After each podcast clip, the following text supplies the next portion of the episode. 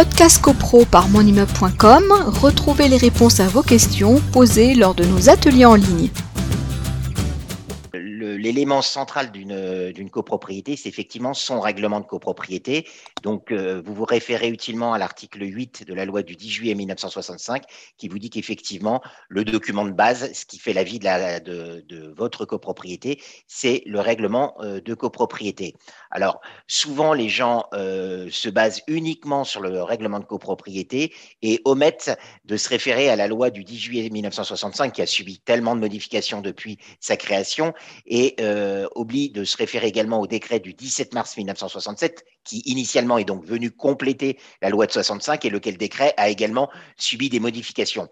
Euh, si j'apporte cette, cette précision, c'est que vous avez des règlements de copropriété qui peuvent avoir été établis antérieurement à la loi de 65 ou postérieurement à la loi de 65, mais lesquels règlements de copropriété alors j'allais dire c'est bien a fortiori plus vrai pour les règlements antérieurs à la loi de 65, mais on peut le voir également pour des règlements postérieurs à la loi de 65, des règlements qui comportent en leur sein des clauses qui vont à l'encontre des dispositions d'ordre public de la loi du 10 juillet 1965.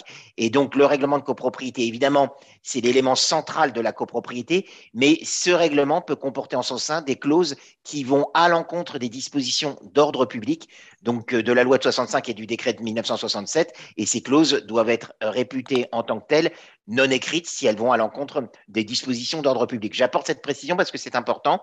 Euh, on voit, et moi j'ai, je pense à un dossier euh, euh, que j'ai en cours actuellement, où on a une procédure qui a été initiée par un copropriétaire. Conseillé par un avocat sur lequel je ne ferai pas de, de, commentaire, mais le motif, en fin de compte, c'est de demander l'annulation de résolutions d'Assemblée générale qui ont été votées à une majorité différente de celles figurant dans le règlement de copropriété. Le problème, c'est que la règle de majorité euh, auxquelles sont prises les décisions, donc les articles 24, majorité simple, majorité absolue, article 25, et majorité euh, euh, des deux tiers, article 26 de la loi de 65, ce sont des dispositions d'ordre public et les dispositions dans le dossier dont, auquel je fais référence, les dispositions du règlement de copropriété en question vont à l'encontre de ces dispositions. Mais il est évident qu'un règlement de copropriété ne peut pas prévoir des règles, des, des règles de majorité euh, contraires aux règles de majorité qui s'imposent euh, euh, au regard de la loi de 65 et, du décret de 67. J'apporte cette précision. Les règles de majorité, c'est capital, c'est essentiel.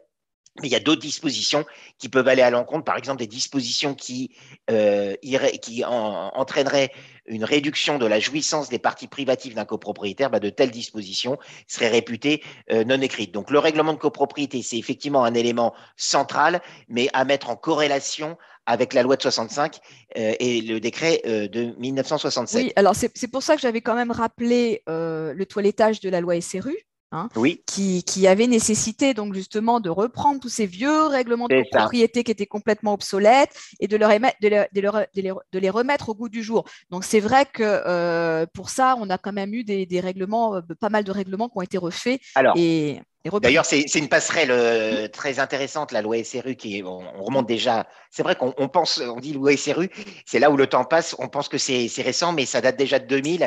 C'était les années 2000, ça fait bizarre. Hein ça fait bizarre. Pourtant, on disait les années 2000, on voyait ça toujours dans, comme du prospectif, mais maintenant on tourne la tête. Et voilà. tu sais, ça me fait penser au bug des années 2000. Tu sais, c'est C'est vraiment maintenant, c'est daté. Hein. C'est ça.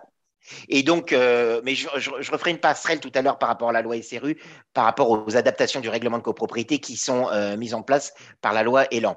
Donc, le règlement de copropriété, on le rappelle, euh, bah, c'est le premier élément qui, existe lorsqu'on crée une copropriété. Alors, ça peut être, on crée une copropriété ex nihilo, c'est-à-dire qu'on construit un immeuble destiné à être divisé en lots. Donc, il y a un règlement de copropriété qui est établi à ce moment-là et euh, avec un état descriptif de division. Alors j'allais dire dans l'ordre, c'est plutôt l'état descriptif de division qui est établi et le règlement de copropriété après. L'état descriptif de division, vous vous référez aux articles notamment 2 et 3 du décret du 17 mars 1967, l'état descriptif de division, c'est la description des lots les uns à la suite des autres, donc le descriptif précis du lot, de la consistance du lot et des tantièmes qui sont affectés à chaque lot, donc les tantièmes des parties communes. Donc les lots euh, suivant euh, leur, leur superficie, leur consistance, leur localisation, etc., se voient affecter des tantièmes. C'est l'état descriptif de division. Souvent, les gens pensent que l'état descriptif de division, c'est le règlement de copropriété. Non, l'état descriptif de division, c'est un document autonome qui est établi par un géomètre expert et qui est très souvent inclus, englobé dans le règlement de copropriété mais c'est un document qui est ajouté au règlement de copropriété, mais ce sont à la base deux documents euh, distincts. Podcast CoPro par monimmeuble.com, retrouvez les réponses à vos questions posées lors de nos ateliers en ligne.